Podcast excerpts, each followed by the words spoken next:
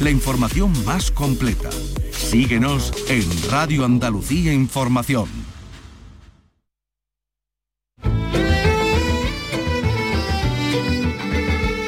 Andalucía es cultura. Con Antonio Catón. Radio Andalucía Información. Buenas tardes, ya están en Córdoba las 200 piezas, algunas provenientes de museos internacionales que componen la exposición Córdoba y el Mediterráneo Cristiano. Abrirá sus puertas el 16 de diciembre y nos hablará de la importancia de la capital en la expansión del cristianismo entre los siglos IV y VI. Tendrá tres escenarios, entre ellos la mezquita catedral, y mostrará al público, entre otras piezas, la primera representación del Santo Sepulcro, una pequeña hebilla de marfil que proviene de Arles, en Francia. Y otras cosas, por supuesto, les vamos a contar. Por ejemplo, comienza el Monkey Week y lo hace en la cárcel con Maui de Utrera. No soy de lanzarme.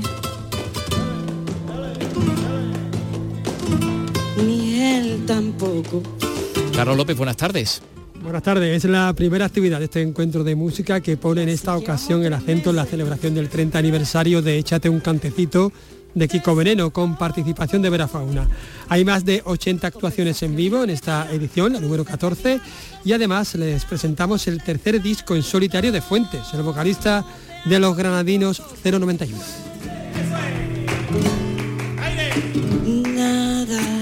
Otra protagonista, la actriz Elena Anaya, protagonista en El Fical, en Almería. amo Almería, que Almería para mí es una tierra mm, mágica, donde el cine se respira, donde los ciudadanos mm, viven el cine y lo sienten como algo suyo.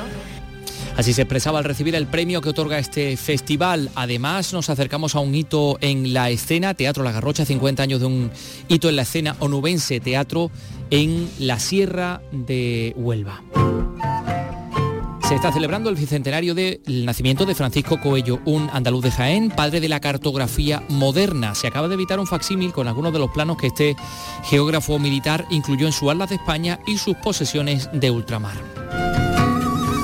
Y en Coria del Río, en Sevilla, se desarrolla la jornada de las hablas andaluzas. Vamos a hablar con uno de los ponentes, con el filólogo Ángel Velasco. Bueno, comenzamos con la realización de Marcos Varón y la producción de Teresa Saiz. Andalucía es cultura. Radio Andalucía Información.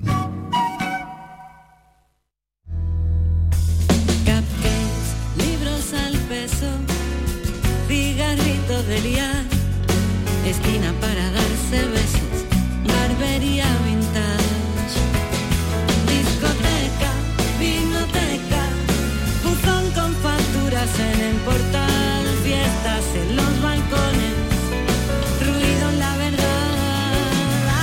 la voz de Maui de Utrera que va a arrancar hoy el Monkey Week, este, el Alhambra Monkey Week que, que comienza hoy y además Carlos en un, en un lugar muy especial como es eh, la cárcel de Sevilla. La prisión de Sevilla 2 efectivamente es bueno, una de estas actividades paralelas que tiene previsto el Alhambra Monkey Week. Sí. Aunque oficialmente comenzará mañana y se van a ofrecer pues 80 actuaciones en vivo en ocho escenarios distintos eh, del Cartuja Center City, muy cerca, muy cerquita de la radio. Además, pues encuentros con profesionales y presentaciones de libros. He tenido oportunidad de hablar con Maui, sí, pero de- también de hablar con los responsables. Vamos a a empezar si Con la te parece, organización.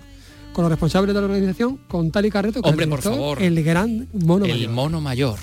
Vamos a hablar con Tali Carreto, que es el lector de- del certamen. Esta noche ya hay un primer acercamiento con este cóctel, ¿no? ¿Qué tal? Sí, sí, bueno, esta noche como siempre tenemos ese cóctel de bienvenida, que es ya una tradición en el espacio Santa Clara, en el que damos precisamente la bienvenida a los primeros profesionales que se acercan, a los primeros invitados internacionales, y bueno, ponernos un poco cara eh, todos de romper el hielo y empezar a calentar motores para esta edición. Una edición que rinde homenaje al disco Échate un cantecito, 30 aniversario. También va a contar con la actuación de, de Rocío Márquez y, y Bronquio, pero también con novedades, entre ellas varios escenarios, ¿no? Sí, bueno, tenemos varias novedades, tenemos dos escenarios nuevos, tenemos un escenario dedicado a los clubes de baile, algo muy en boga ahora en toda la sala de conciertos, que vamos a tener a cuatro de los clubes más en activo ahora mismo de nuestra escena, y, luego vamos a tener un escenario que yo creo va a ser uno de los reclamos más atractivos del festival, igual que en su momento lo fue la pista de coche de choque en la Alameda, que es un escenario parquineo, se va a llamar Vallager Music, que va a estar en el parking subterráneo del Cartuja Center Cité y yo creo que va a ser uno de los platos fuertes de esta Alhambra Monkey Week. Bueno, y volviendo un poco al tema de, Kiko Veneno, eh, échate un cantecito, el 30 aniversario, que van a, va a tocar junto a, a los Vera Fauna. ¿Existe la posibilidad de que venga en un Mercedes blanco? es algo que, se ha hablado y, lo estamos mirando incluso para que Kiko llegara en un Mercedes blanco, no solo al recinto, sino al propio escenario. Pero por, el formato este año que utilizamos, que utilizamos el formato pista, en el cual hay un escenario dentro del escenario del auditorio y todo el mundo va a estar de pie, va a ser imposible. Pero bueno, no se descarta que a lo mejor pueda llegar al recinto en un Mercedes blanco y se baje cual Joselito. Yo no me lo voy a perder. yo creo que no, yo creo que bueno, ya el concierto de por sí, ¿no? El hecho de recuperar un disco tan esencial, ¿no? En nuestras vidas y en nuestra educación musical y sentimental, como Échate un cantecito, yo creo que ya de por sí el, el concierto tiene bastantes reclamos, pero bueno, si encima llega aquí con un Mercedes, vamos, eso ya es de película. Pero eso lo veremos el, viernes, antes el, jueves, Rocío Márquez y Bronquio con este tercer cielo. Sí, hay mucha gente que compara el disco de Rocío Márquez y de Bronquio, de Santi, lo compara con el Omega, ¿no? Fíjate, de Enrique Morente, o sea que yo creo que sí, que es un disco de esos que se llama Bisagra, que, ayuda a cambiar en un momento dado la dinámica y la tónica y la tendencia de, un género como el flamenco. Y yo creo que bueno, que dentro de esas voces renovadoras que hay ahora mismo del flamenco, que hay muchas, esa misma noche vamos a poder disfrutar, por ejemplo, también de los volubles. Yo creo que, o, el, o, el, o en el propio festival, en el propio Alhambra Monkey vamos a poder disfrutar también de Perrate, que ha hecho otro de los discos del año, tres golpes. Pero sí, yo creo que Tercer Cielo, además va a ser uno de los discos que no solo va a dar que hablar en los próximos años, sino que a finales de este mismo año va a estar seguramente en lo más alto de todas las listas. Seguramente, seguramente sí. Por cierto, esta noche hay un cóctel, efectivamente, pero es que ya a las 5 de la tarde eh, hay la, primera actuación, lo que pasa es que no va a ser dentro del, del, propio festival, digamos, no lo va a ser en el recinto, va a ser en la cárcel. Sí, efectivamente, siempre todos los años en colaboración con la ONG Solidarios realizamos esta iniciativa de, llevar a un artista para que disfruten también los internos del Centro Penitenciario Sevilla 1.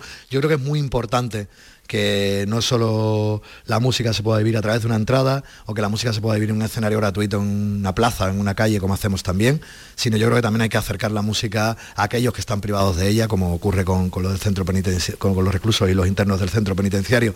En otras ocasiones hemos tenido precisamente a Rocío Márquez, que también fue una de las artistas que pasó por el recinto, o hemos tenido al Canijo de Jerez, hemos tenido al Lasco y este año es Maui, eh, nuestra querida Bior de Utrera, y encantadísimos de, que haya aceptado nuestro guante lanzado y el de Solidarios, de, aceptar un reto así, de compartir su música y como ella mismo ha dicho hoy en la presentación, ¿no? transportar al oyente pues a otros pasajes, ¿no? que, con sus canciones puede hacer que las personas que estén allí por un momento tengan su cabeza y su corazón en otro espacio. Eh, Tali, esta edición como cómo se presenta. Creo que la venta de entrada está funcionando estupendamente. Sí, estamos muy contentos porque se ha notado que después de los dos años de restricciones, el año pasado todavía fue muy complicado porque recuerdo que se acercaba la fecha del festival y, no sabíamos si los conciertos iban a ser de pie, si iban a ser sentados, si iba a haber restricciones de aforo, si de repente volvía, podía volver a aparecer la pandemia. Ya este año se nota que no y la verdad es que el público ha acogido espectacularmente esta edición. Eh, va mejor que nunca, hemos superado en estos momentos los números de 2019 que fue nuestro mejor año hasta el momento del Alhambra Monkey Week, con lo cual muy contentos y también como la representación y la visita de profesionales, tanto nacionales como internacionales, también está siendo espectacular. Yo creo que va a ser un Monkey muy, muy, muy, muy, muy intenso. Hablamos del Monkey Pro, que, son las citas con profesionales que se van a dar precisamente aquí en el, en el espacio Santa Clara pero aún así repetís en el Cartuja Center Cite, bueno, se ha convertido ya en el centro de referencia. Sí, bueno, eh, fíjate que al Cartuja Center Cite llegamos un poco por casualidad, ¿no? Precisamente motivados por la pandemia, porque no podíamos volver a la Alameda de Hércules, no podíamos volver a tomar plazas, las salas de concierto en esos momentos estaban, por así decirlo, todavía con la programación en vilo o muchas de ellas cerradas. Y el año pasado, pues probamos, eh, volvimos a darle una vuelta al espacio, yo creo que demostramos que somos bastante proclives a darle vuelta a los espacios y que la gente que y llegue le han lo vea cogido el gustillo, Carlos, al Cantuja Bueno, Center City. Le han cogido el gustillo, tanto es así que, que se van a batir eh, récords de, de venta este año. Sí. De venta de entradas, es decir, se están vendiendo entradas como ningún otro Mm. año. Hay abonos también de muchos tipos, incluido para jóvenes de menores de 25 años, que cuestan 25 euros, está bastante bien, ¿no? Son unos tres días, ¿no? De, de concierto, está Sí. bastante bien. Para ti, para mí, nos viene. Hombre, genial, claro, ¿no? tú que eres un jovenzuelo, pues Sí, claro, te somos- puedes aprovechar de todo ese tipo de ofertas. Somos pe- pequeños monetes. Somos pequeños, esta- somos monos menores. Monos menores No monos mayores, sino monos menores. sí. Monos menores, monos Oye, que había otra gente también de las instituciones apoyando la, la- el Monkey Week, ¿no? Por supuesto que sí, A- estaba- apoyando y también, ¿no? Y, también poniendo, apoyando, apoyando es poner dinero. apoyando también económicamente, exactamente. Eso, sí. ¿Con quién has podido hablar? Pues mira, he, he hablado con más personas, pero vamos a hablar con, con José Lucas Chávez, Sí. director de la SGAE en, en Andalucía, y con Javier Rivera, responsable de la Junta y gran batería. También vamos a hablar, por supuesto, con el responsable de SGAE en Andalucía, con José Lucas Chávez. ¿Qué tal, José? ¿Qué tal? Muy buenas, me alegro de saludaros. Nosotros también de, de volver a verte por aquí. Bueno, este año con un con un proyecto también especial, con vuestro propio escenario, también ya lo, lo repetíais con el, el año pasado también, pero con más proyectos ¿no? especiales. Sí, este año además es un año muy especial para la Fundación SGAE porque se cumplen 25 años de, de la, de la Fundación SGAE y, y bueno, vamos a hacer un cóctel profesional el, el viernes aquí en el Espacio Santa Clara a las 3 de la tarde. Eh, haciendo un poco esa referencia a, los 25 años de, de SGAE, de la Fundación SGAE. Además de ello, eh, vamos a participar eh, en las mesas de jornadas profesionales que también se van a desarrollar aquí en Santa Clara. Con el proyecto se llama Dice Monkey Week, la cual vamos a tener dos presencias. Una de ellas la de Emilio Rodríguez Cascajosa, que estará en la mesa de- del viernes que se llama NFT y creación de, com- de comunidades musicales a las dos. Y el sábado estará el director de la Fundación SGAE, Rubén Gutiérrez, que llevará una mesa que es un año de la música en directo en datos. Además de eso, como bien dices, el escenario SGAE va a contar con 16 artistas en la, en la sala Cartuja Center Cite, tanto el viernes como, como el sábado. Y después esa nueva novedad, esa novedad que tiene este año el, el Alhambra Monkey Week con nosotros es las SGAE Sessions. Eh, vamos a tener en el estudio de grabación que hay dentro del, del Cartuja Center eh, unos programas que se van a emitir por streaming en el canal de YouTube de, de, SGAE, que estará presentado por una compañera nuestra que es, que es Andrea, en la que vamos a tener diferentes artistas que van a pasar por el escenario y que se sentarán co- con ella y le hará una pequeña sesión de un par de canciones y luego una, una entrevista en directo. Vamos a tenerlo tanto el viernes como, como el sábado. El viernes, si quieres, te comento quién, quién va a pasar. Por supuesto que sí. Pues mira, el viernes va a pasar Cristian de Moret, estará Irene Garri, estará eh, Jordana B, estará Fullero y estará Gosla Boy. Y el sábado vendrán eh, Verde Prato, vendrá Julia Mayorga, vendrá Dani Llamas, Niños Mutantes y Ilusión también. Niños Mutantes, que estrena nuevo disco, por cierto, ¿no? Efectivamente, con- va a ser una, una gran novedad y tenerlos aquí con nosotros y tenerlos dentro de esta Sky Session va a ser una, va a ser una gozada, la verdad. Un discazo que se llama Cuchillos Diamantes y hablaremos de, de ellos también la próxima. Vamos a intentar hablar esta semana, pero si no, la próxima semana seguro. Muchísimas gracias. A vosotros siempre, muchísimas gracias. Y vamos a hablar con uno de los mejores baterías que ha dado el rock andaluz, bueno, el pop rock andaluz, bajo mi punto de vista, con Javier Rivera, responsable a la sazón de, de instituciones culturales en, en Andalucía. ¿Qué tal, Javier? Muy buena, de los mejores, bueno, no lo sé, ha dado. De los mejores, de los mejores. Partiera para allí en, en Pony Bravo. Todos estamos esperando que vuelva. Ah, Bueno, bueno, está complicado que vuelva, está complicado. Ahora mismo tengo poquito tiempo para los escenarios. Bueno, Javier, una vez más, eh, desde la Junta de, de Andalucía apoyando el Monkey, apoyando la, la creación andaluza. Sí, sí, como decíamos, al final Monkey ya es no solo la creación. El Monkey al final es como la primera gran apuesta que hay en Andalucía por el tejido profesional de la música, por empezar a profesionalizar a todo el sector. Sí, un sector que ya está ampliamente profesionalizado y que ya, aunque es una palabra que se evita mucho decir en términos de creación y en términos de cultura, sí, pero bueno, al final la música es una industria, al final te mueve y sobre todo mueve un montón de, como se ha dicho también en la present- presentación, mueve un montón de empleo alrededor de otro tipo de establecimientos, otro tipo de motores, que al final es lo importante de esto y también lo importante que también hay con la música, como, como parte de esa internalización de marca de la cultura andaluza, lo que se hace en Andalucía a nivel musical, que como ya, que te iba a decir yo de lo que se hace en Andalucía a nivel musical, que puede ser realmente uno de los principales valores para representar a nuestra comunidad e ir con ello por delante eh, a pecho descubierto y encantado de lo que tenemos. Claro, porque de eso, de eso se trata, de crear un tejido empresarial no solo artístico, sino de esta, de toda esta industria, de todas estas eh, profesiones que, giran alrededor de, la música. Claro, a mí no me gusta decir, antes estaba diciéndolo, no quería utilizar la palabra empleo secundario, industria secundaria, porque no es secundario, ¿no? No es al final es algo paralelo y que va muy de la mano de todo lo que se genera en la música, ¿no? Es decir, toda la industria que genera a nivel de también de hostelería, a nivel de profesionales, técnicos, si todo tipo de servicios que al final toda la parte música, toda la parte musical mueve a su alrededor y crea toda esa parte para poder llamarle completamente eso tejido empresarial e industrial. Muchísimas gracias por atendernos, Javier Rivera, director de, coordinación de la Agencia de Instituciones Culturales y enorme batería. Muy bien, muchas gracias a ti. Estamos en la era del retoque, del rebote, en la era de pisar el meñique del que tenemos al lado, porque yo llegué primero. Estamos en la era de la mentira es Maui.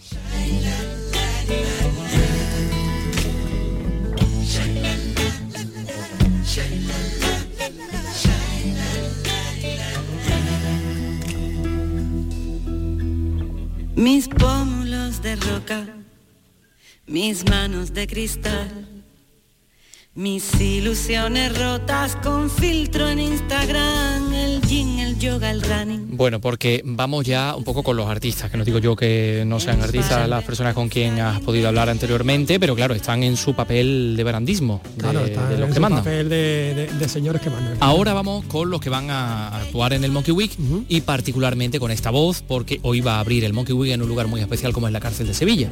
Sí, señor. Hablamos con la Bior, como dice Tarín, la Bior de Utrera,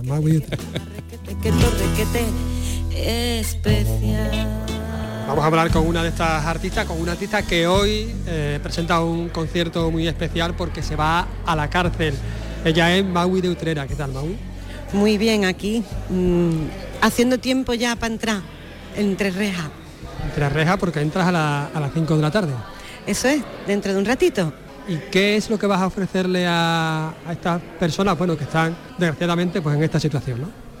Pues el objetivo sería un concierto que les hiciera transportarse a lugares insólitos a través de las propias canciones, que pudieran vivir aventuras de mano de los protagonistas de mis canciones.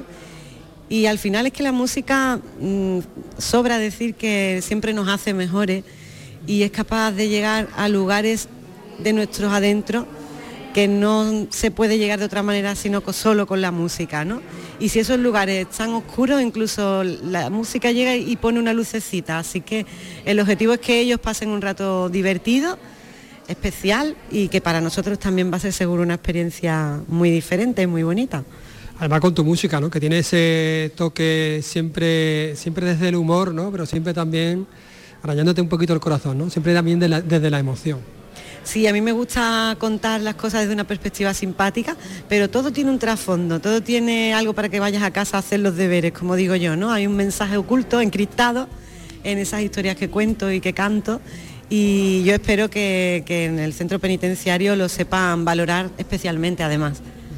Maui, acabas de, editar tu, tu, último single. Nosotros te queremos a media, no te queremos... Sí es verdad que te queremos en el presente, eso también. Pero ¿cuándo tu, próximo disco? Bueno, al final por inercia, supongo que todos estos singles que he ido sacando, más otros que hay ahí guardaditos, terminarán convirtiéndose en discos. Y espero que a lo mejor para mayo, junio del año que viene haya un trabajo. Pero no tengo especial prisa.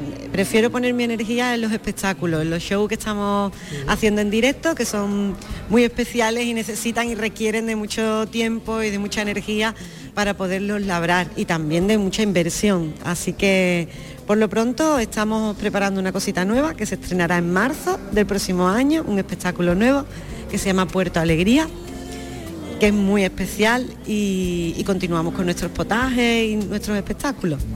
Eso será un proyecto paralelo a los potajes, al vermú, a todo esto, ¿no? Siempre paralelo porque el potaje no me abandona.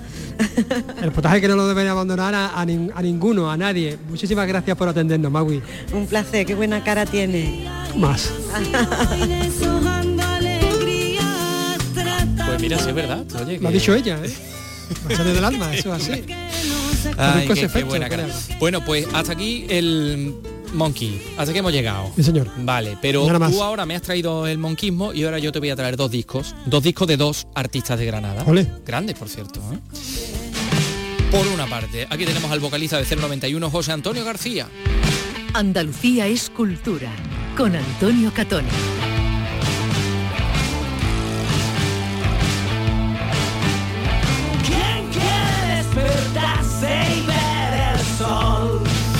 Esto pertenece a Fuera de Control, que es su tercer disco en solitario, que se presenta mañana jueves en Granada. Bueno, se presenta el primer single de este trabajo, ¿no? Que es Colgando de los pies. Encarna Maldonado nos lo cuenta.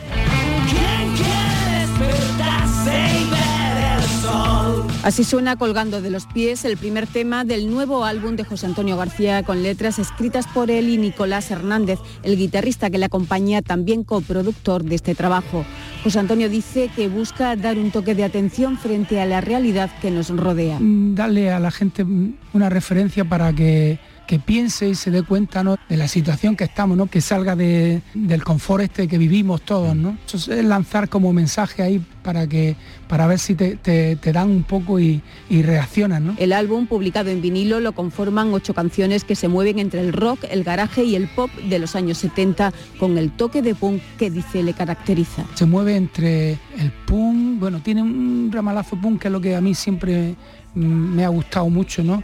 Entre rock, eh, psicodelia, en fin, hay una mezcla ahí de, estilos, pero siempre con el toque ese punk, ¿no? José Antonio, que suma más de 40 años en el mundo de la música, comenzó su carrera en solitario en 2014 con cuatro tiros por cabeza, al que seguía cuatro años después Lluvia de Piedras. Ahora es el momento de Fuera de Control y este primer single. Sus incondicionales tienen mañana esta cita en el Lemon Rock en el centro de Granada a partir de las 9 de la noche.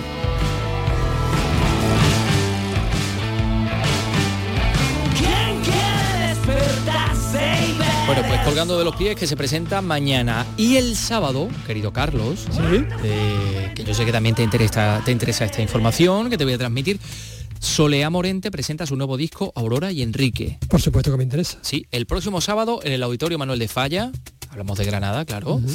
Y es un disco que Solea ha dedicado a la historia de amor de sus padres, Enrique Morente y Aurora Carbonell, y que mm, es su proyecto más especial. Hombre, que no habla de sus padres. Claro. Tú me dirás. Imagínate. Laura Nieto nos da más detalles.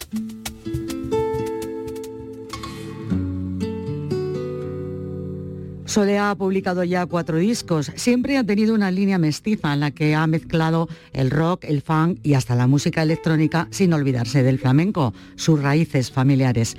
Está muy ilusionada la niña Morente, también algo nerviosa y cree que el trabajo responde perfectamente a su trayectoria, pero con unas letras muy especiales. al estar en constante búsqueda e investigación, bueno, pues va descubriendo sonidos, va descubriendo eh, diferentes maneras de hacer y, y esto suele estar siempre presente en mi, en mi trabajo y luego está la, mm, la genética flamenca, que eso, bueno, pues siempre estará. Y luego, pues literariamente, o, mm, eh, pues eh, son unas letras muy, muy delicadas, muy, muy in- intimistas, diría yo. Aurora y Enrique fue escrito en pleno confinamiento en la casa familiar del Albaicín. que me ayudaras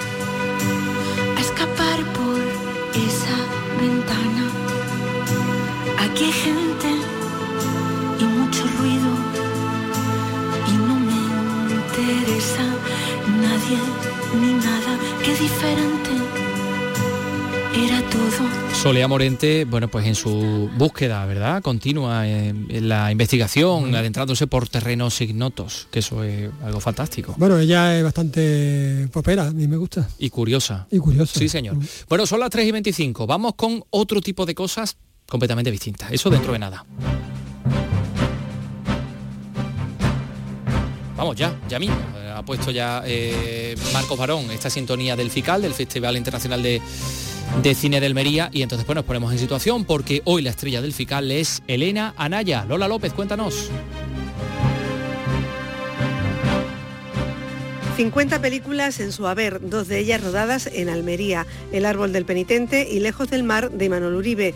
Una Elena Anaya emocionada ha descubierto este mediodía una estrella con su nombre en el Paseo de la Fama y esta noche va a recibir el premio Almería Tierra de Cine en la gala del audiovisual almeriense. Son premios que ha agradecido porque ha dicho son como un abrazo para el alma. Es un privilegio, un honor, que amo Almería, que Almería para mí es una tierra mm, mágica, donde el cine se respira, donde los ciudadanos mm, viven el cine y lo sienten como algo suyo, donde he rodado, donde he tenido la suerte de venir a hacer dos películas.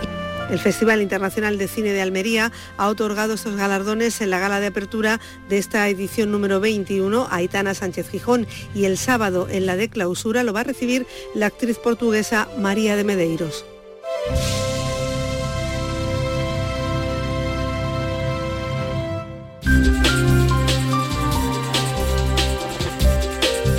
Andalucía es cultura. Radio Andalucía Información.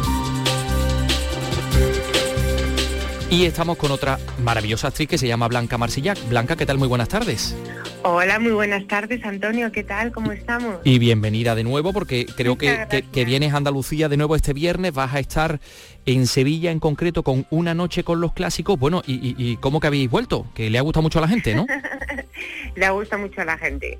Eso, eh, eso ha así. Es un espectáculo maravilloso que lo hacemos en el Teatro Cajasol.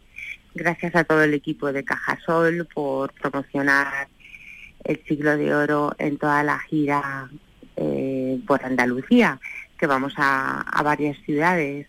Una de ellas es eh, Málaga, otra es Córdoba, otra es Jaén y nuestra primera parada es en Sevilla. Y es un espectáculo con motivo del 20 aniversario del fallecimiento de Marsillac sobre el siglo de oro, muy divertida, muy sexy, eh, te hace reflexionar sobre la vida, sobre la muerte, sobre el dinero, sobre la ambición. Es una gozada. Y luego ves a Marsillac decir el verso que es que se te cae la baba. Eh, Marsillac, abramos paréntesis, tu padre, el gran Adolfo Marsillac, que, que, bueno, que hace 25 años creó esta noche con los clásicos, lo hizo con Amparo Ribelles y María Jesús Valdés, y ahora esos dos papeles lo tomas tú, y en este caso Mónica Buiza, ¿no? ¿Cómo es la química entre vosotras dos. Blanca? Ah, maravillosa, maravillosa. Mónica y yo llevamos trabajando juntas uf, una, un montonazo de años y tenemos muy buena química y, y la verdad es que hay muchísima complicidad en el escenario. Ahí decías que incluso hasta la poesía del siglo de oro puede ser sexy, ¿no? ¿Y eso cómo? ¿Cómo lo, lo puedes explicar, Blanca? Bueno, por, porque habla de toda la mística de San Juan, de Santa Teresa, entonces pues es toda la atracción que había con Dios, de vivo sin vivir en mí, tan alta, tan alta vida cero, que muero porque no muero, luego Calderón y Lope eran muy pícaros, entonces pues en el Gerineldo hay muchas connotaciones sensuales, ¿no? No diría tanto sexuales, pero sí sensuales. Son- los clásicos eran, eran muy sexy y ya nos hablaban de, de todos los sentimientos que, que, mm, que, bueno que hoy en día nos preocupan y que son de sum- suma vigencia. Ahí está, bueno, ha mencionado a Calderón, pero podemos hablar de Góngora, de Lope de Vega, de Gil Vicente, de San Juan de la Cruz, de Sor Juana Inés de la Cruz, de Garcilaso de la Vega, de Miguel Hernández, de muchísimos, de los clásicos, porque da la impresión blanca de que muchas veces de mi- dedicamos demasiado tiempo a leer las cosas que nos encontramos en el día de hoy, pero a lo mejor mm, deberíamos un poco centrarnos en todo eso que permanece de nuestro pasado y que no pasará nunca de moda, ¿no? Efectivamente, efectivamente. Los clásicos, por eso son los clásicos, ¿no? Como la ropa clásica, como los, los, los coches clásicos. O sea, no tienen, son atemporales. Lo que siempre, lo que siempre sigue, sigue ahí, sigue hablándonos y sigue siendo fuente de inspiración en el día de hoy. Bueno, además vais a estar en el Teatro Cajasol, estamos hablando de un edificio construido, la, la antigua audiencia de Sevilla, construido precisamente durante este siglo de oro con un patio renacentista maravilloso, con lo cual yo creo que la experiencia para vosotros y para quienes os vayan a ver va a ser mm, redonda. Sí, van a pasar un, una hora deliciosa. Mm. ¿Qué, eh, eh, qué experiencia eh, tu padre, el gran Adolfo Marsillac, te, te comentaba con el público andaluz? No sé si en alguna ocasión, pues, oye, mm, maravillosa. a mí me pasó tal ocasión cuando fui a Granada o cuando estuve en Sevilla, cuando estuve en Málaga. Pues mira, con quien tema Virginia Woolf, con Nuria Spert, pues se levantó todo el patio de butacas, empezó con, con las palmas a ritmo y fue una ovación de 10 minutos eh, en el López de Vega de Sevilla. Y tantas otras cosas seguramente que habrán pasado. Bueno, Sí, pues vamos a recordar. Un montón, un montón. Vamos a recordar que es el día 25 de noviembre, es decir, este viernes a las ocho y media en el Teatro Cajasol. Oye, por cierto, que no hemos hablado de Mario Gas, que ahí está en la Ah, coordinación. es verdad, ¿Cómo, cómo es su trabajo? Que estamos hablando de, de una de las figuras más relevantes de, de las artes Sí. escénicas en nuestro país. Pues su trabajo espectacular. Ha hecho una puesta en escena de luces, de música increíble. Así que no nos lo podemos perder porque además está Mónica Huiza, por supuesto Blanca Marsillac y el gran Adolfo Marsillac que también está presente gracias a las nuevas tecnologías. Blanca, a disfrutar mucho y a hacernos disfrutar. Gracias. Gracias a ti, Antonio. Un abrazo para todos. ¿Y cómo es hecho el arco que amor flecha? Pues hierro ni valor se le defiende. ¿Y cómo? ¿Y dónde haya? ¿O quién le vende? De plomo, plata y oro. Tanta flecha. Esta es la voz de María Jesús Valdés, Que es niño. que junto a Amparo Ribelles eh, pues protagonizaba este espectáculo en el año 96, el espectáculo de Adolfo Marsillac, que también lo van a escuchar ahí. Cierta la mira. Y si como se escribe, siempre tiene en una mano el arco, en otra el fuego. ¿Cómo tiende la red? ¿Y cómo tira? Si te vas a bañar, Juanica, dime a cuáles baños vas. Claro. Si te vas a bañar al río o algún rosal umbrío, dímelo ahora, amor mío, porque allí tú me hallarás. Dime a cuáles baños vas. ¿A cuáles baños vas? Decía la poesía del siglo de oro. Bueno, pues ahí están esos grandes, grandes artistas y la estela que dejan, que va a, a retomar Blanca Marsillac que en los próximos días en, en Andalucía junto a Mónica Buiza. Eh, una experiencia más de teatro, una experiencia de los años eh, pasados en la Sierra de Huelva. eh, es eh, el Teatro La Garrocha. Bueno, pues eh, eh, hay un proyecto literario, acaba de ver la luz, y que trata de dar o de conocer esa vida escénica en la provincia de Huelva, la Sierra de Huelva. Mercedes Gutiérrez nos lo cuenta.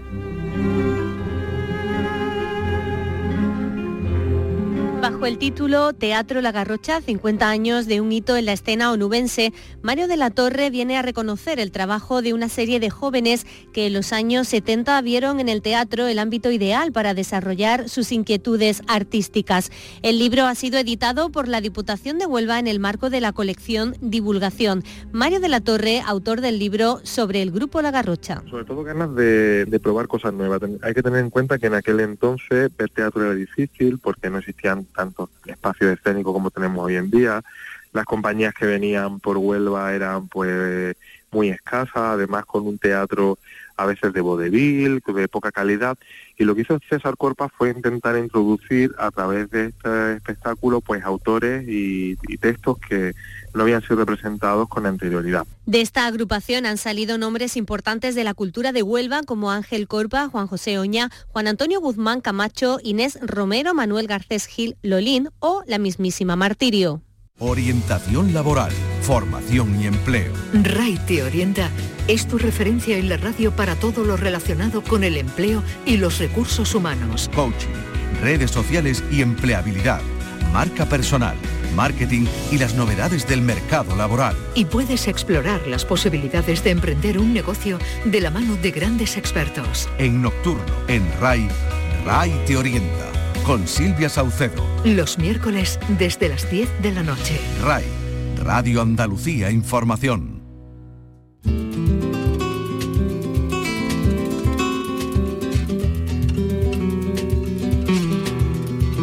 Tenemos todavía muchas cosas que compartir. Van eh, ustedes a conocer en profundidad esa exposición Córdoba y el Mediterráneo cristiano. Ya están todas las piezas aquí en, en- en Córdoba. Algunas de ellas han venido de, de museos del, del extranjero. Pero antes permítanos que hablemos de las jornadas de las hablas andaluzas que se están desarrollando en Corea del Río.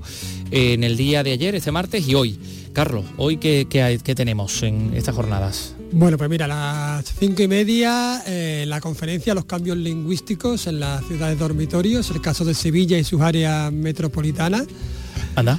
Sí, Qué interesante. de- sí, sí, a cargo de Rosario Sivianes Martín, que es filóloga y profesora de, de español como lengua extranjera. Y después a las 7, la conferencia El andaluz pasado, presente y futuro de un dialecto del español, de Ajá. José Luis Montiel Domínguez. Eh, es curioso, mira, aquí lo, lo denomina dialecto. Estamos hablando de un congreso de hablas andaluzas, sería más adecuado hablar de dialecto. Bueno, mira, vamos a hablar con uno de los ponentes que ha sido el filólogo Ángel Velasco, quien además es miembro de la Asociación Andaluza de la Lengua. Ángel, ¿qué tal? Muy buenas tardes. Hola, ¿qué tal? Buenas tardes. A ver, andaluz, habla andaluza, dialecto andaluz, ¿por qué te de- decidirías tú? Bueno, en realidad la, la etiqueta de- del andaluz es un debate un poquito más superficial, un, un poco más que más que práctico, es teórico y para definir una, una etiqueta. Entonces la verdad es que a mí personalmente me digo a cómo lo llame, siempre y cuando se dignifique. Mm, ¿Y, y habla andaluza o hablas andaluzas? Porque también aquí habría- eh, admitiría el, el plural. Claro, al final es que eh, las lenguas en sí de por sí eh, no existen. Nadie habla una lengua, todo el mundo habla un dialecto, todo el mundo habla un, un habla, y al final la diferencia entre habla, dialecto o incluso lengua son en la, en la práctica son muy poquitas. Mm. Eh, Es conocida la frase que yo alguna vez que otra eh, la he sacado aquí a relucir, aquella que dice que una lengua es un dialecto con un ejército detrás. No sé quién la dijo, pero bueno, mira, igual, igual viene bien eh, sacarlo. Eh, en la ponencia de Ángel eh, hablaba de los prejuicios lingüísticos que existen sobre las hablas andaluzas. Eh, ¿Cuáles serían Sí, las, principales causas de esos Sí, los prejuicios también eh, los centré también bastante más en el tema de la ideología que hay detrás de los prejuicios lingüísticos. Porque cuando hablamos de prejuicio lingüístico, todo esto que cada vez que hablamos en andaluz, pues em, se nos recrimina, se nos discrimina un poquito, que estamos como condenados a ser la, eterna chacha o el eterno drogodependiente, pues eso no es casual tampoco. Eso hay una ideología detrás que fomenta y que nos educa desde chiquitito en que veamos eso de esa manera. Al hilo un poco de lo que dice, se ha formado cierto revuelo, sobre todo en las redes, ¿no? A raíz de una, de una serie en Netflix que, que se desarrolla en Sevilla y curiosamente todos los actores, de, de todos los actores, de todos los personajes, precisamente los- solo los negativos tienen acento, tienen habla andaluza, ¿no? Solo los negativos habla andaluz, ¿no? Sí, de hecho eh, ha pasado ahora, pero ahora ha vuelto a pasar, porque es una cosa, el, el goteo de este tipo de casos es, es constante. Todo el mundo eh, entendía a la Juani en médico de familia, todo el mundo entiende, entiende ahora a Joaquín en su programa de televisión, pero cuando hay una nota informativa o algo más formal, de repente ya el andaluz parece que, que no se entiende. Mm, ¿Y cuál es, eh, según tu opinión, el objetivo de este, digamos, de estos, de estos prejuicios ideológicos? Bueno, bueno, el objetivo es, es complicado decir que haya un objetivo detrás en realidad, pero eh, ayer estuvimos comentando, la cita que has comentado de una, una lengua, un dialecto con ejército, eh, que, era un dialectólogo bastante importante que habló sobre los prejuicios lingüísticos, también comentaba que esa cita es verdad, que es, fundamental, pero que lo realmente importante es que para que una lengua sea una lengua, tiene que haber detrás unos ideólogos de la lengua. Entonces, cuando tú construyes una lengua, tiene que haber una base ideológica detrás sobre la que construirla. Entonces ayer estuvimos hablando un poquito sobre los distintos eh, puntos de vista ideológicos, desde mi punto de vista, que han basado la construcción del español como lengua. Y eh, hay varias citas que básicamente plantean que eh, como los andaluces somos unos vagos, estamos todo el día de, fiesta y demás, pues que el cambio lingüístico que tiene que haber en Andalucía a favor del castellano es precisamente con el objetivo de que haya un cambio socio- socioeconómico en Andalucía. Es decir, eh, co- como nuestra forma de hablar es más relajada, según dicen, o, o es más pobre también, como dicen, si dejamos de hablar andaluz, habrá un cambio económico en Andalucía. Cosa que realmente no sé de dónde se han sacado, pero que realmente es- la base. Una especie de, determinismo, ¿no? Pero Ángel, también dentro del propio dialecto andaluz, habla andaluza, como queramos llamarlo, también existen una serie de prejuicios lingüísticos, es decir, está mucho más eh, prestigiado el seseo que el ceceo y no digamos que el jejeo, es decir, que la sustitución es decir y, por ejemplo, ¿no? Sí, claro, pero eso en realidad también hay que entenderlo como que ese perjuicio, eh, andaluz y español al fin y al cabo vienen a ser lo mismo. Entonces los prejuicios dentro del español también se van a dar dentro del andaluz. Y se nos inculca en que cuanto más alejado esté un rasgo de lo que es el estándar, pues más desprestigiado va a estar y más perseguido va a estar. El ceseo, como viene en, el libro de estilo de, Canal Sur, se permite porque en América Latina está generalizado. Y ocurre lo mismo con la aspiración. Pero en cambio aquellos rasgos que son más, más comunes o, más exclusivos, por así decirlo, de Andalucía, o más frecuentes en Andalucía, como el ceseo, pues eso ya está más desprestigiado. O la abertura vocálica o el jejeo. Al final, el tema de prejuicio es que nuestra lengua en general está construida a base de prejuicios y de manera jerárquica. Y entonces, pues esa jerarquización también se da dentro de andaluz porque no es una lengua independiente del español. ¿Y cómo se lucha contra eso, Ángel? Quiero decir, por ejemplo, han mencionado América Latina. América Latina. Eh, en Estados Unidos ya hay 47 millones de hablantes. El otro día conocimos este dato del Instituto Cervantes, ¿no? De la situación del español en Hay más millones de hablantes en Estados Unidos que en España. en España. Y además, por sí, solos, constituirían la sexta, séptima potencia económica, es decir, por encima de España. Sí. Solo ellos. Claro. También eso hay que tener un poquito de, de cuidado, porque cuando se habla de hablantes de español en Estados Unidos, se está hablando a personas que son hispanas en Estados Unidos que igual el español que hablan ellos es una segunda lengua que apenas tienen realmente conocimiento y que la hablan como un americano que puede hablar español. Entonces, esos datos hay que cogerlo un poquito. Bueno, el dato, el dato era de españoles nativos, decía, decía el, presidente. se, considera que una persona que se llame Iván Díaz, que ha nacido en Estados Unidos, pues va a ser nativa de español, cuando en realidad eso en realidad es más, más mm. finito de las. Mm, bien, bien, Pero sí, lo que comenta de cómo se puede combatir esto, pues es complicado. Es muy complicado porque son muchos años, es decir, ayer en las ponencias que estaban a, fue la mía y la de Antonio Gutiérrez, que es profesor de magisterio en Cádiz, estuvo comentando que a los estudiantes de universidad de, magisterio que, que, van para allá para ser profesores, en clase les comentan que todo esto de los prejuicios, que está mal, que no tienen realmente un fundamento, pero aún así, los esos mismos estudiantes en los exámenes repiten los prejuicios. Es decir, tú, aunque enseñas a una persona universitaria de, oye, mira, que esto está mal, que esto no, que esto no es correcto, se sigue repitiendo. Y un chiquillo de 5 o 6 años que va a empezar a dar lengua española en el colegio, ya con esa edad, que no sabe prácticamente sumar, sabe que habla malamente. Entonces, claro, hay que, hay que, hay que hacer un trabajo muy, muy grande y con unas miras a largo plazo. El, primero, el primero de reflexión, ¿no? El primero de reflexión. Eh, Ángel Velasco, pues nos quedamos sin tiempo. Gracias por eh, aportar y, eh, luz y, bueno y contarnos qué es lo que se está cociendo en esas jornadas de, las hablas andaluzas. Un saludo. Muchas gracias. Bueno, porque nos tenemos que, introducir en, en, otro mundo, en el mundo del Mediterráneo, en el siglo, entre el siglo IV y VI. ese es el, digamos, el, el objetivo, el foco de la exposición que se va a inaugurar el día 16 de diciembre, Córdoba y el Mediterráneo Cristiano. Ya están en Córdoba todas las piezas, 200 piezas, algunas muy curiosas, muy interesantes. Y de ello ha hablado Mar Vallecillo con la comisaria de esta exposición que va a tener varias sedes, que se llama Alessandra Chavarría. Eh, Mar Vallecillo, adelante. Compañeros, pues la exposición Cambio de Era Córdoba y el Mediterráneo Cristiano se celebra desde el mes de diciembre, concretamente se inaugura el día 16, hasta el próximo mes de marzo de 2023, en tres sedes diferentes, el Centro de Creación Contemporánea, la Sala Vincosa y la Mezquita Catedral. La organizan el Ayuntamiento, la Junta de Andalucía y el Cabildo. Para hablar de sus contenidos, que son súper extensos, se encuentra con nosotros Alejandra Chavarría, comisaria de la exposición, o Alexandra, no sé cómo prefieres Alexandra. que Alexandra. Alexandra, ¿nos podrías resumir un poquito qué es que vamos a ver en cada una de las tres sedes y, exactamente el valor mm, del contenido. Mira, eh, la exposición, el tema de la exposición que has dicho es muy extenso, es muy sencillo. Se trata de ver el cristianismo, la cultura cristiana, que es un elemento que es mm, eh, innato a todos nosotros y que forma parte de la cultura europea actual y de muchas otras eh, zonas del mundo, ¿cuándo nace? ¿Por qué nace? ¿Y cómo se pasa? Porque eso es lo interesante.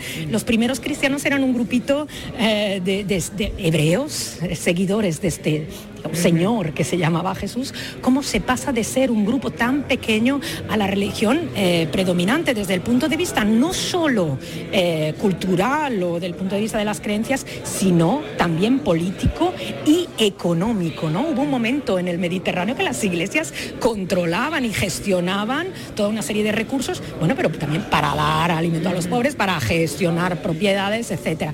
Ese es el tema de la exposición, cómo la cultura cristiana se fue desarrollando desde sus orígenes, eh, acabamos en el año prácticamente 589. El 589 representa el momento en que la cultura visigoda, el poder político visigodo, eh, digamos, se hace eh, con el poder de toda la península y ahí, digamos, se acaba el fervor un poco, yo así lo creo, la variedad, la, la complejidad que tuvo ese momento entre el siglo I, el final del imperio y finales del siglo VI. En ese ámbito muy mediterráneo, y muy bético, pues eh, se exponen piezas fundamentales de un montón de museos europeos eh, de Italia, en, eh, los museos vaticanos, el Museo Nacional, el Museo de Florencia, Aquileia, bueno, son los mejores museos que hay en este momento sobre esos materiales, de Túnez, hay museos de Macedonia, hay museos del sur de Francia, nos han dejado las obras más excepcionales que sobre el primer cristianismo tienen para completar y dar un nuevo significado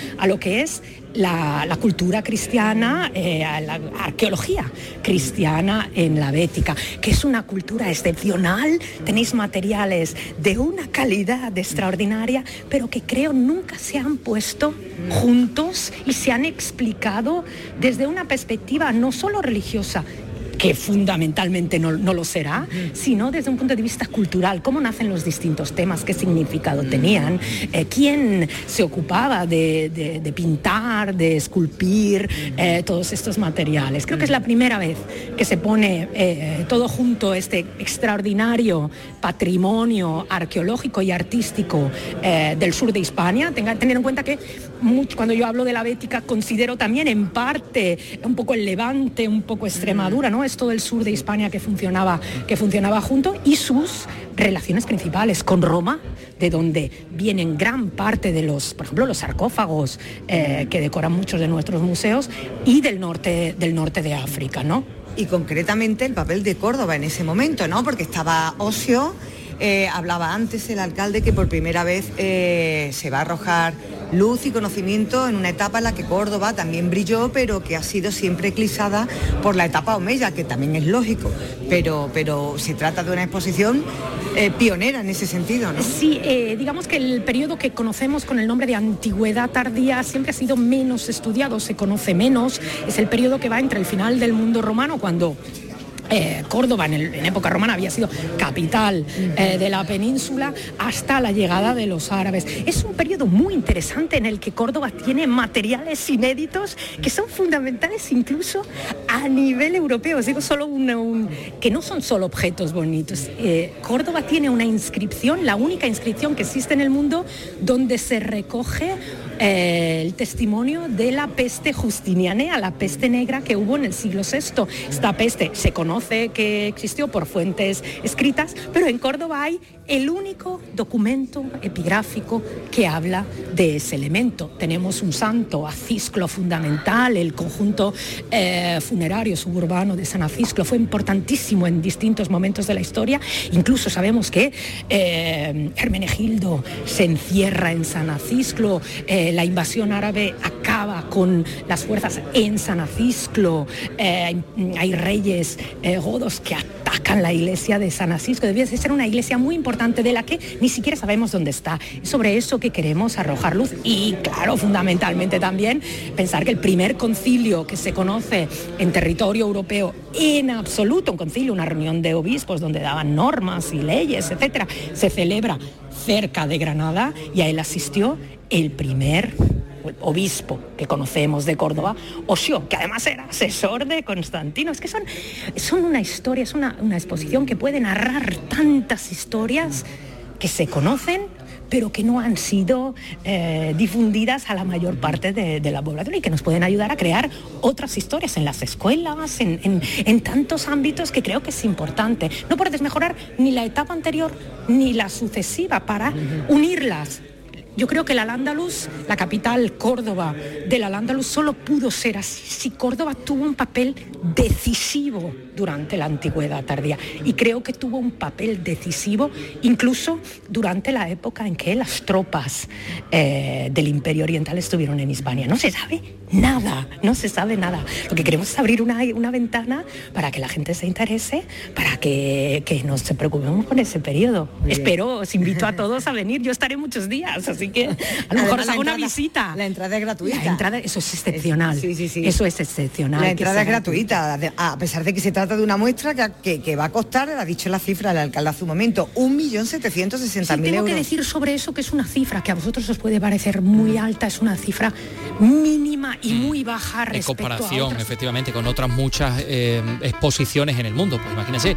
Eh, tenemos cine clásico, pero antes queremos contarles que hoy Mael Serrano está en el Teatro Falla de Cádiz. Salud, Botaro.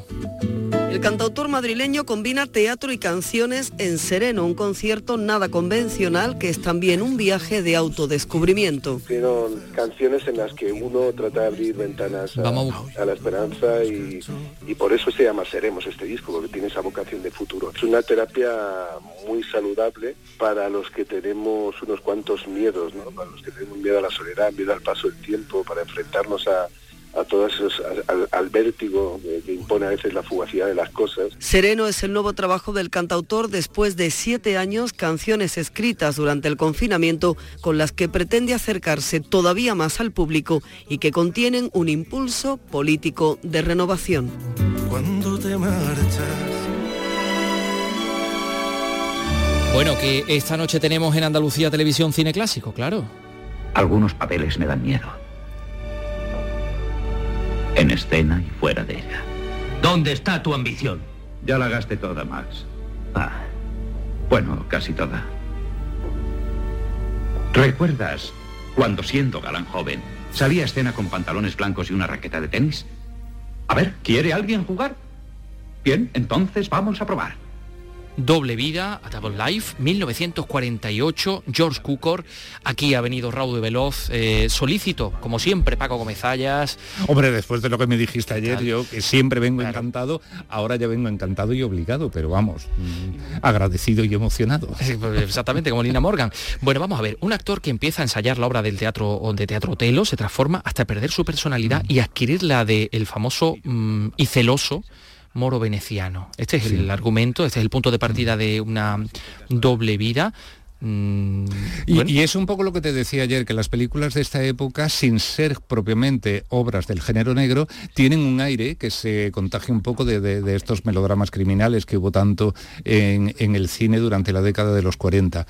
Y esto además sorprende mucho porque George Cukor lo tenemos más como en adaptaciones literarias, en un cine así como más, como más bonito, en comedias muy divertidas. Y en fin, pero en este caso no solamente lo hizo muy bien, sino que además es una película que, que yo creo que por la que le ha pasado el tiempo muy bien y que esta noche tenemos un festín para los que nos gusta el cine y el teatro, porque además esta película habla precisamente de los problemas que, que pueden tener algunos actores eh, cuando eso que dice me llevo el personaje a casa. Pues eso es bastante. Sí, tú que eres muy complicado. Stanislavski.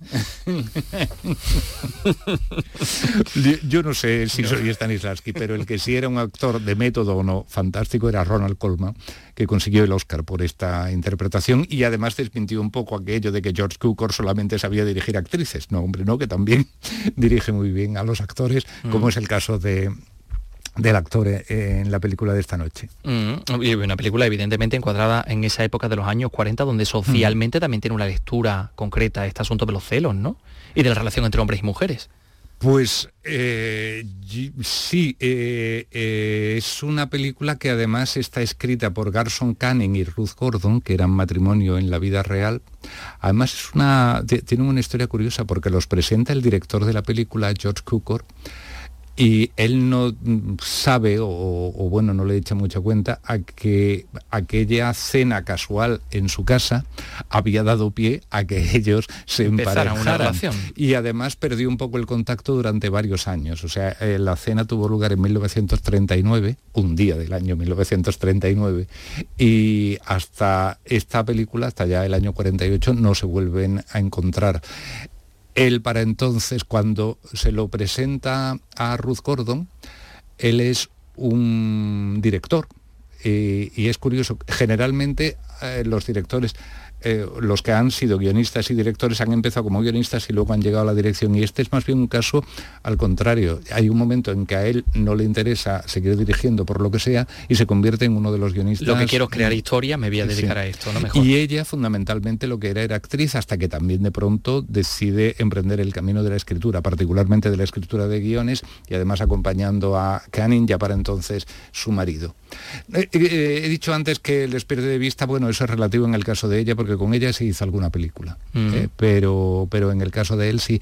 Y bueno, pues eh, empieza con esta película como la, la etapa o una de las etapas más gloriosas del director George Cukor en colaboración con estos dos guionistas, ¿no? En la etapa de en películas como La costilla de Adán, con Catherine Hepburn y Spencer Tracy, con ellos también hicieron La impetuosa, con Tracy pero no con Hepburn hizo la actriz, Eh, son muchas películas, en siete u ocho años hicieron pues otras tantas. Y esta fue la primera donde además eh, debuta, por lo menos debuta con frase, a lo mejor se la pudo ver en alguna película así, pero casi como de extra, la actriz Shelley Winters, que no es exactamente la protagonista, no es la pareja de Ronald Colman en el escenario, eh, sino una camarera de un bar de la que no puedo contar mucho más No, porque, claro, nos vas a fin, aquí a mm, destripar un poco el asunto, ¿no? pero hay una cosa mm, que, en fin, un de, de la época. no escucha nadie. Winters, que como te digo estaba empezando, eh, compartía piso con otra aspirante a estrella en aquellos momentos en que rodaba eh, Doble Vida. Y esa aspirante a estrella era nada menos que Marilyn Monroe. Ojo. Fíjate tú lo que son las cosas y las vueltas que da la vueltas vida, que da la y vida. las cosas que yo te cuento aquí. Y las cosas que tú me cuentas aquí. Entre otras cosas porque mm, también es cierto que esta película nos sirve un poco para hablar de que los- los- el, el pozo de los clásicos es, es inagotable, ¿no? Como fuente de inspiración. Sí, y además eh, cuando se habla muchas veces de las relaciones de cine y de teatro, muchas veces mm, mm, nos olvidamos, o sea, generalmente vamos siempre a las adaptaciones literarias, es decir, las veces que se ha hecho Romeo y Julieta en la pantalla, que teniendo su interés el tema, pero nos olvidamos muchas veces de esto, ¿no? De las veces en que la cámara se ha metido en, En- en la historia. en un, en un escenario, entre bambalinas, eh, y los generalmente son musicales, lo que más hay, ¿no? Musicales de eso que dicen entre bastidores, que es como se llama el subgénero dentro del musical, que habla de, de cuando se está poniendo en marcha un espectáculo y si tiene éxito o no tiene éxito, eh, triunfa un actor o un bailarín o una bailarina, en fin, etcétera. Pero un cantante, pero, pero también en este caso en el tema de los mm, de- en este el, el- bueno las tragedias de Shakespeare no Eh, la verdad es que da muchísimo juego y está muy bien y la verdad y Colman está muy bien fíjate habían pensado en principio en Laurence Olivier eh, no lo pudo hacer y dijeron, bueno, a ver quién buscamos después de haber soñado con Olivier, a ver ahora quién nos hace el papel que nosotros habíamos previsto en, en- sobre guion, ¿no? Y lo abordó, y lo abordó Colman. Y, y estuvo muy bien. Bueno, doble vida esta noche a las 11 de la noche aproximadamente, Andalucía Televisión, Paco Gómez. Mañana te espero que tienes que contarnos otro peliculón. Mañana Pues jueves. ¿eh? gracias. Hasta mañana.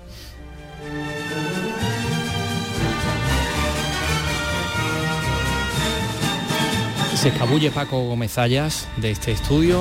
¿Cómo se escabulle? Míralo, míralo, míralo míralo cómo se ha ido. Bueno, y pues nosotros vamos a ir también, vamos a Sí. dejar en cualquier caso a nuestros oyentes de Radio Andalucía Información, en primer lugar con la terciopelada voz de don Ray Angosto, que está ya aquí preparado con sus apuntes, ahí subrayando un montón de cosillas.